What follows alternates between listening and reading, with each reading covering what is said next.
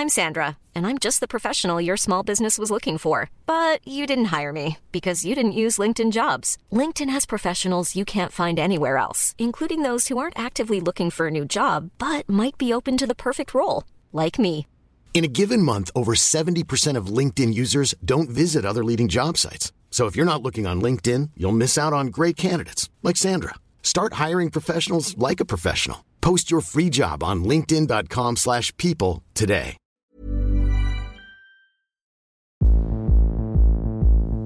Souviens, Simon, la promesse qu'on s'était faite quand on s'est mariés On s'était dit qu'on passerait toute notre vie ensemble, quoi qu'il arrive. C'était juste notre pacte. Trouver des solutions, ensemble et toujours. Je demande juste d'habiller le petit 5 secondes pour me donner un coup de main, c'est si grave en fait Tu parles d'une organisation, hein Ouvre-nous la porte, toi, au lieu de nous faire chier T'as oublié le biberon Là, tout part en vrille. Hein. Non, moi, je vous jure, je vais pas tenir longtemps à ce rythme-là. C'est quelqu'un de bien, je suis quelqu'un de bien. Pourquoi c'est autant la merde tu peux dire à ton fils qu'on est pas sur un terrain de foot aussi gaffe. On y va, Rose. Maintenant Mon chéri Ça va? Ça, mais t'as vu Comment ta c'est gueule possible de pas laisser d'espace aux chérie, gens comme t'as ça une hostilité de ouf C'est c'est plus possible qu'on se parle comme ça. Je crois que j'ai peut-être une solution. À l'occasion de la sortie en salle de la nouvelle comédie de Ilan Clipper, Le processus de paix, j'ai eu l'opportunité de m'entretenir avec Camille Chamou, qui a coécrit le film et joue le rôle principal. Mais avant de vous laisser écouter l'interview, parlons un peu du long métrage. Le processus de paix est une comédie sur l'histoire d'un couple de jeunes parents qui s'aiment, mais qui n'arrivent plus à communiquer, leurs échanges se réduisant à des pics et à de nombreuses engueulades. Face à ce problème, ils décident de se poser un challenge. À la manière de deux pays en conflit, ils érigent une liste de règles à suivre qu'ils appellent la Charte universelle des droits du couple. Il est difficile dans le paysage de la comédie française de représenter le couple hétéronormé qui bat de l'aile sans tomber dans les clichés sexistes qu'on connaît. La mère de famille n'en peut plus d'avoir la charge mentale du foyer et confie ses gosses à son abruti de mari qui va tout faire à l'envers. Un mari trompe sa femme avant de se rendre compte qu'il l'aime vraiment et fera tout pour la récupérer. Ou encore un autre décrétera que si le couple va mal, c'est que l'amour avec une femme ne dure en réalité que trois ans. Bref, des tas de mecs qui se remettent très rarement en question et des femmes patientes et conciliantes bizarrement touchées par leur maladresse sexiste. De purs scénarios au regard masculin décadent qui ne reflètent malheureusement que très peu les véritables rouages du couple hétéro contemporain. J'ai donc été étonnée de voir que dans le processus de paix, les rôles genrés au sein du couple n'existent quasiment pas, je dirais même que c'est pas le sujet euh, des conflits et par conséquent le sujet de la comédie. La comédie n'éclot donc pas dans des situations fantasmées euh, où les personnages sont cantonnés dans leur rôle genré, mais il éclot par le verbe, la perte de communication et l'authenticité des phrases qui se chevauchent. Ilan Clipper est un réalisateur qui scrute la folie et les névroses du genre humain avec un regard à la fois tendre et puissant, souligné par une photographie lumineuse et laiteuse signée Lazare Pedron qui donne au film un caractère tout à fait fantaisiste. À la manière du cinéma de Valérie Donzelli, la douce folie présentée se cale au rythme des petits drames existentiels de la vie. Le réalisme et la drôlerie du dialogue est lui emprunté à la vie quotidienne, à l'aide de nombreuses interviews et observations que le réalisateur et sa co-scénariste Camille Chamou ont effectuées pour que le scénario colle le plus possible à ce que pourrait vivre un couple hétéro citadin lambda. La patte de la scénariste est d'ailleurs très présente puisque on a vraiment un personnage féminin qui est très présent dans l'histoire et qui s'exprime énormément et on y reconnaît déjà les sujets qui obsèdent Camille Chamou, le couple et les conflits qui les accompagnent, des idées qu'elle a d'ailleurs déjà explorées dans deux autres collaborations, dans Les Gazelles et dans Premières Vacances. Ici, la pensée du couple semble arriver à maturation ce qui lui a permis d'effectuer des envolées féministes dans le cadre du travail de Marie, le personnage principal, qui sonne juste et révèle parfaitement ce sur quoi les femmes sont véritablement vénères. Mais je pense que Camille Chamou en parlera mieux que moi, donc c'est parti pour l'interview. Alors, première chose, euh, j'ai travaillé, euh, j'ai connu Ilan Clipper euh, sur son long métrage Le ciel étoilé au-dessus de ma tête, qui était sa première fiction, son premier long métrage de fiction. Et hum, j'ai trouvé son univers extrêmement singulier. Et ce qui m'intéresse dans mon métier, ce sont les artistes singuliers qui ont un regard très précis et qui me semblent euh, nouveau ou étrange, ou en tout cas pas forcément le mien, euh, sur euh, le monde, en l'occurrence la folie. C'est quelqu'un qui a énormément travaillé, Ilan, sur les névroses, les pathologies et une forme de folie digérée, mais une folie qui est en chacun de nous et à plus ou moins haut niveau. Il a fait après un documentaire auquel j'ai participé, qui est un docu-fiction qui s'appelle Funambule. Euh, sur euh, des gens justement qui sont un peu limitrophes entre la raison et la folie, mais qui sont dans la vie euh, normale. J'ai toujours aimé son travail et son regard sur les choses. J'aime aussi la façon dont il filme, il cadre, la façon assez originale dont il travaille la lumière. Et j'avais extrêmement envie de continuer notre aventure commune, et lui aussi. Euh, donc nous avons réfléchi longtemps et on ne trouvait pas d'histoire euh, à faire ensemble de manière extra. On a deux univers euh, assez très différents même à la base. En revanche, un jour, je lui ai parlé de mon idée complètement embryonnaire, vraiment, de faire une comédie sur un couple qui s'aime mais qui n'arrive pas à faire la paix. Et euh, je lui ai dit, je voudrais faire un- faire une comédie qui s'appelle La paix, sur un couple qui essaye de bien se parler pendant 15 jours, sinon ils se séparent. Ouais. Et il m'a dit, ah, j'adore ce thème, euh, et je, ça me parle carrément. Euh, moi, je suis dans un couple hyper euh, explosif. Euh, très conflictuel, même s'il y a beaucoup d'amour et tout. Et je lui ai dit, ah bah moi, ça n'a rien à voir avec ma vie. Faux. Évidemment, c'est complètement Ouais. mon histoire, mais c'est aussi beaucoup de couples que j'observe aut- autour de moi. Et on a beaucoup parlé de ça et on a fini par tomber d'accord que l'idée de...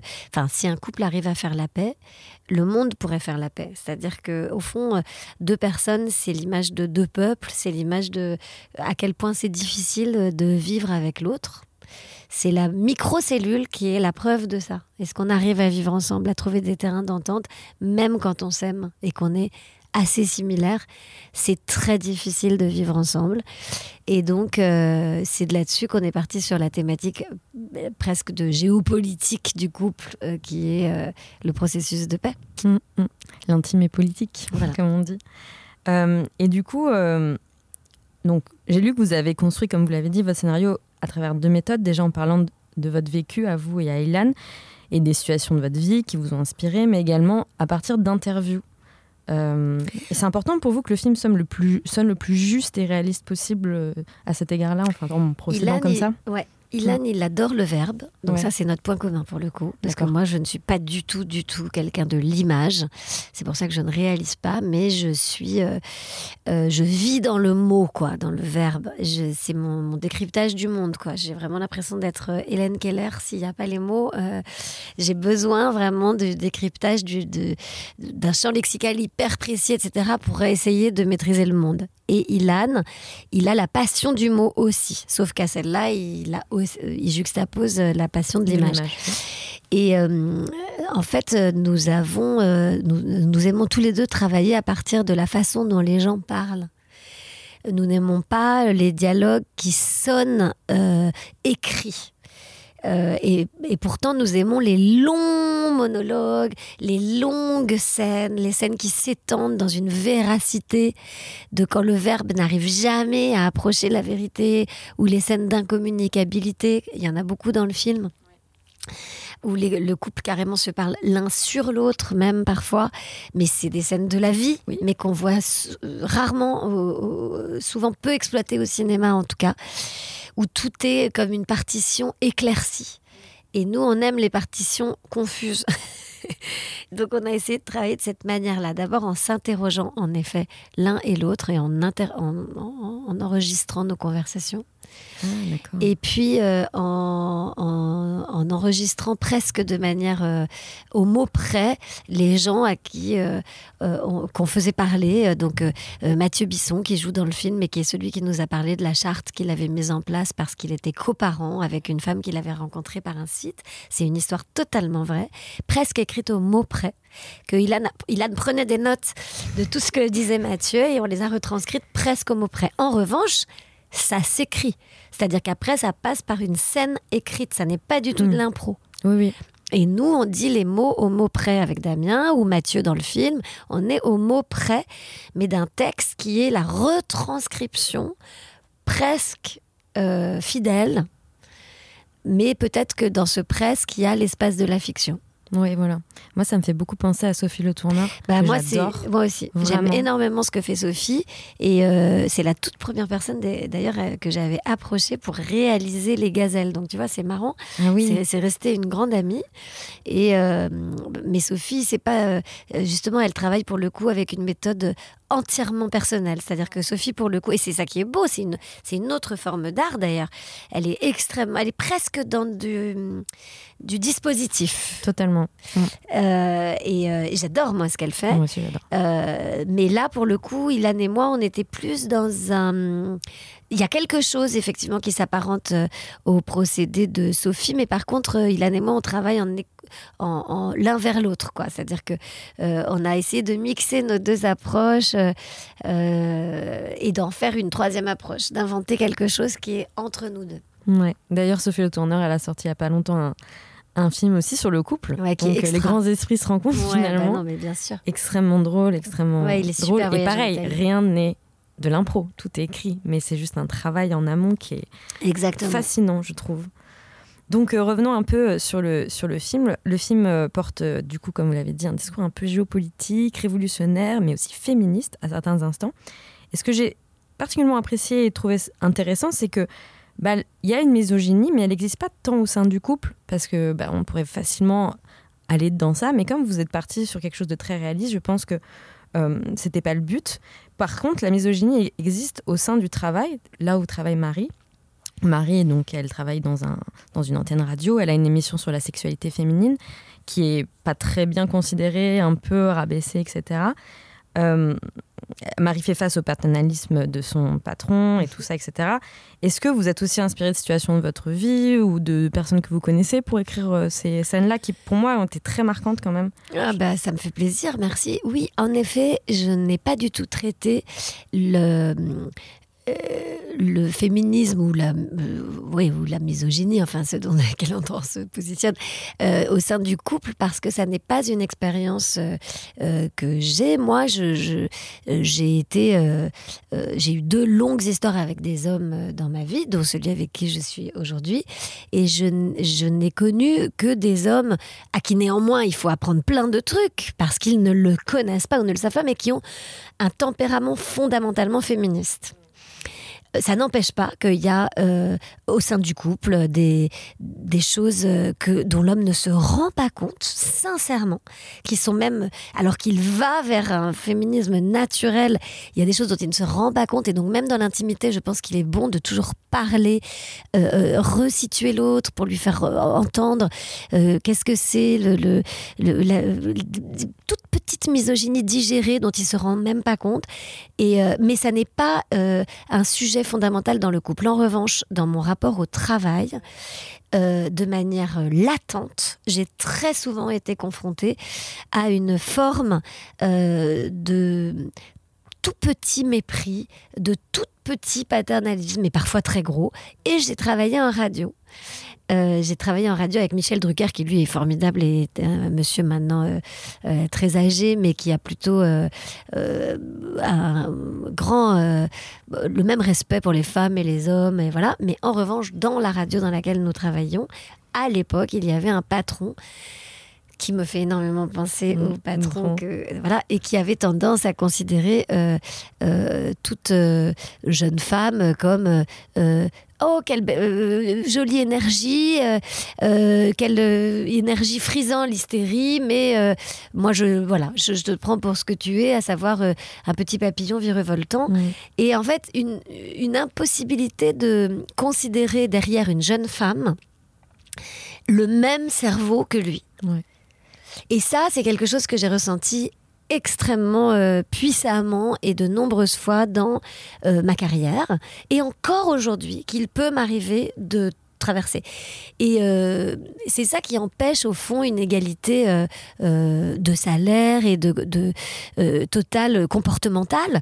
C'est qu'il y a encore de moins en moins, vraiment, mais il y a encore chez beaucoup d'hommes, notamment un peu plus âgés, cette notion que derrière une jeune femme ou une femme, il n'y a pas tout à fait le même rapport à la responsabilité, au pouvoir savoir, à la profondeur de pensée.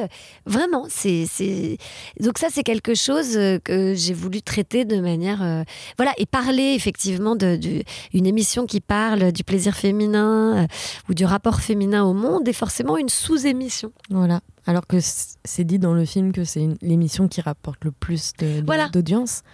Et donc on, on sent en fait la, la contradiction de, de cet homme, enfin de ses propres, euh, comment dire, de préjugés en fait.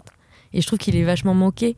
Et c'est bien d'avoir ce genre de point de vue-là parce qu'on Oui, pas et ce compte. ce qui m'insupportait euh, dans les façons dont j'ai pu le traverser dans ma vie personnelle et ce que j'ai pu observer autour de moi même, c'est que euh, même à la tête de ces émissions-là, ou au-dessus, le directeur était un homme qui avait une relative, une relative déconsidération de euh, ces, ces travaux-là, ces, ces espaces-là de liberté de parole et tout ça. Et donc j'ai voulu le faire de manière drôlatique et en plus avec Ilan qui lui n'est pas spécialement féministe. C'est quelqu'un d'extrêmement ouvert avec qui on peut parler d'à peu près tout, mais qui part de loin. Et moi, j'adore ça parce que rien que le fait qu'il aille euh, vers moi. Et vers, bah, c'est super beau. Et il a, il- par exemple, il, trouvait que le personnage de Marie, comme lui, il écrivait plutôt le personnage de Simon et moi plutôt le personnage de Marie. Et après, on se faisait lire parce qu'on était plus proches, etc. Et on se faisait et on corrigeait ensemble et on réfléchissait ensemble. Et lui, il m'a beaucoup dit, et je pense qu'il a servi le film, il a servi le personnage, et il a servi une cause. En faisant ça, il m'a beaucoup dit, elle est trop vénère. Et en même temps, au bout d'un moment, il m'a dit, tu sais quoi? C'est juste qu'il faut en parler du fait de pourquoi elle est vénère comme Oui, ça. c'est ça.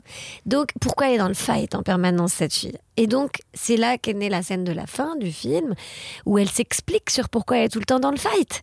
Et au, au fond, Ilan, il m'a dit, mais faut me mettre, moi, qui ne comprends pas cette espèce de vénéritude du personnage, le fait qu'elle soit tout le temps dans le fight, il faut le mettre en mots. Il faut que moi, je sois dans le film en train de dire, mais pourquoi t'es tout le temps dans le fight? Pourquoi tu peux pas, tu peux pas te calmer deux minutes et tout, et qu'elle réponde, mais attends, moi, si je me calme, je disparais. Et moi, heureusement, je pense que dans les générations euh, qui arrivent, et même toi, pour ta génération, c'est plus le même degré de fight à fournir. Enfin, si, mais en tout cas, on peut être apaisé et s'exprimer. Moi, pour m'exprimer aussi profondément que je le souhaite, j'ai tout le temps dû être dans le fight. Donc, pour moi, c'est naturel en fait. Et j'aimerais bien être une- un, un petit lapin. J'adorerais être un petit chaton euh, calme, quoi. Mais si j'étais un petit chaton calme, on ne me laisserait pas le même temps de parole. Donc, hélas, j'ai dû être une hyène hyper vénère pour qu'on m'écoute. Mais maintenant, je veux bien redevenir un petit chaton. chaton. Ça, ça me va. Enfin, je m'en fous. Moi, je n'ai pas la passion du fight, en fait. C'est ça qui m'a beaucoup euh, brandi dans la vie. C'est pour ça que je l'ai mis dans le personnage de Marie très fort. Oui. C'est qu'on m'a beaucoup euh, brandi. Au fond, toi, ce que tu kiffes, c'est de te vénère. Mais non.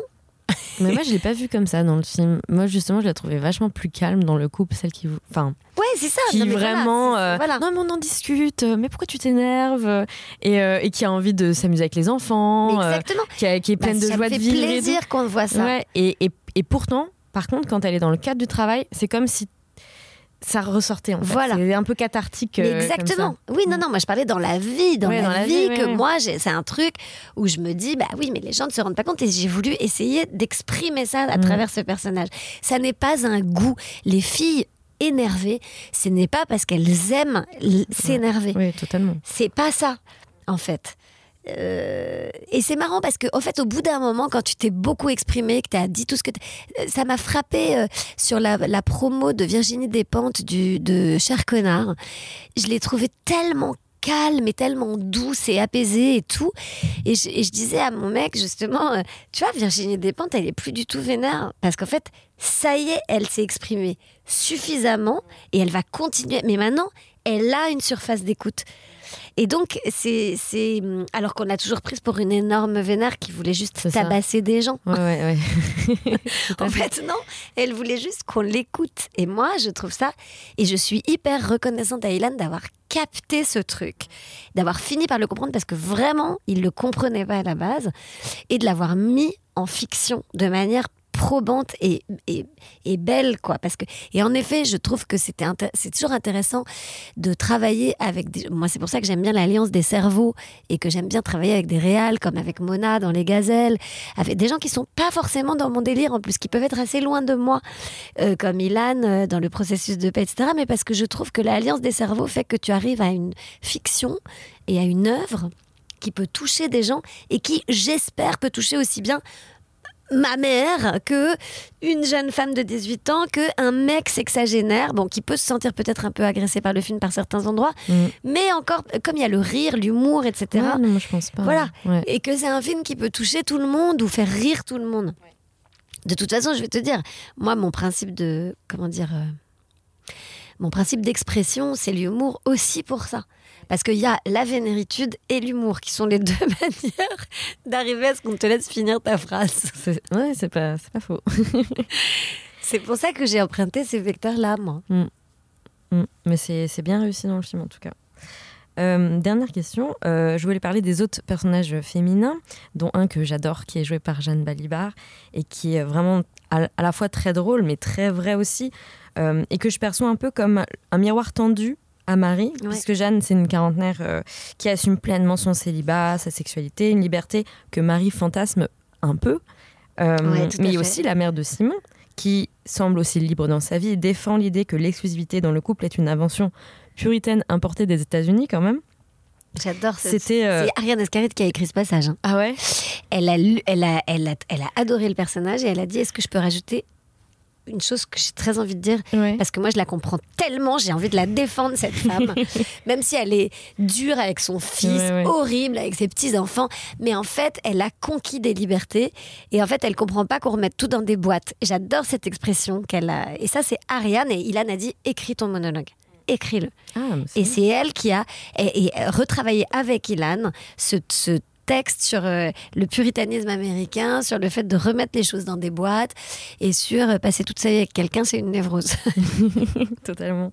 Euh, mais c'était important pour, pour vous d'avoir cette diversité de points de vue sur l'amour et la sexualité et que cette parole surtout soit portée par des femmes. Ouais. C'était des femmes ça de toute que- génération. Et de toute génération qui n'ont pas toutes les mêmes points de vue, Non, qui sont toutes féministes mais de différentes manières aussi. exactement. Mm. Parce qu'il n'y a pas une façon.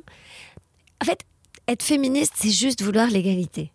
Donc, être féministe, c'est comme. euh, je veux dire, on a suffisamment parlé de convergence des luttes ces dernières années pour savoir ce que ça veut dire, mais c'est juste de porter une.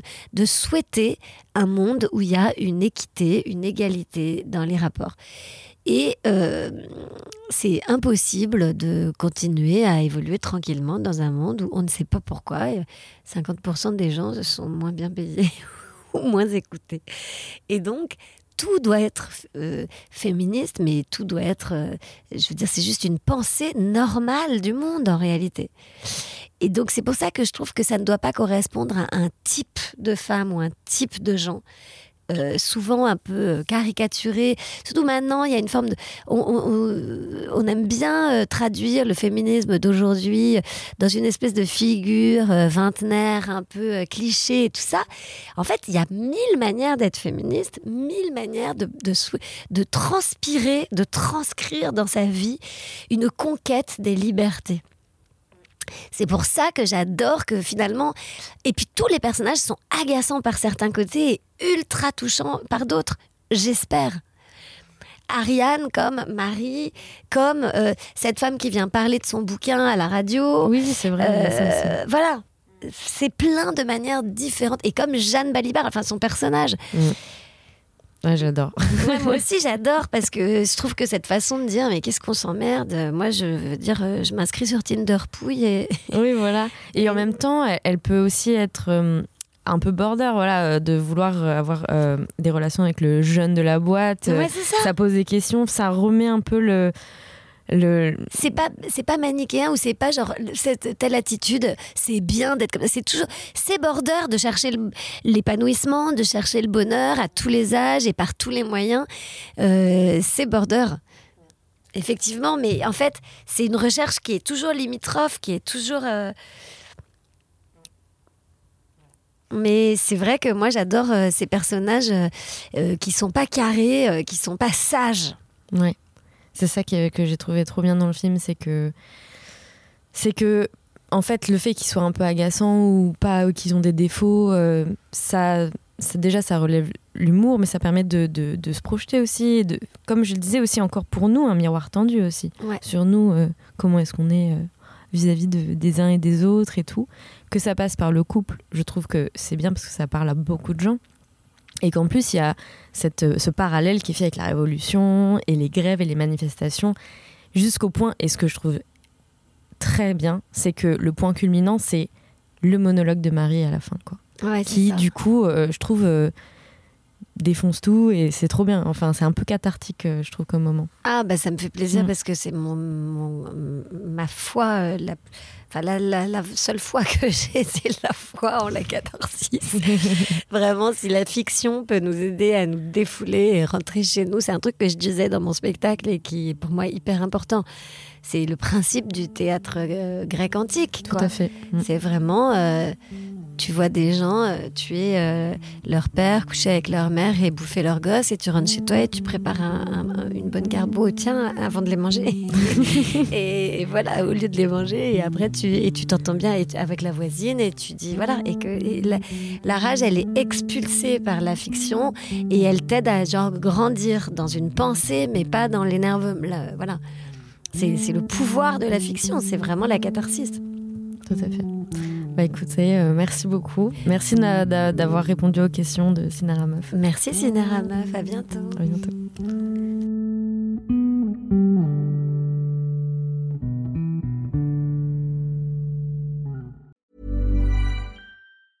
Even when we're on a budget, we still deserve nice things. Quince is a place to scoop up stunning high-end goods for 50 to 80% less than similar brands. They have buttery soft cashmere sweaters starting at $50, luxurious Italian leather bags, and so much more. Plus, Quince only works with factories that use safe, ethical, and responsible manufacturing. Get the high-end goods you'll love without the high price tag with Quince. Go to quince.com slash style for free shipping and 365-day returns.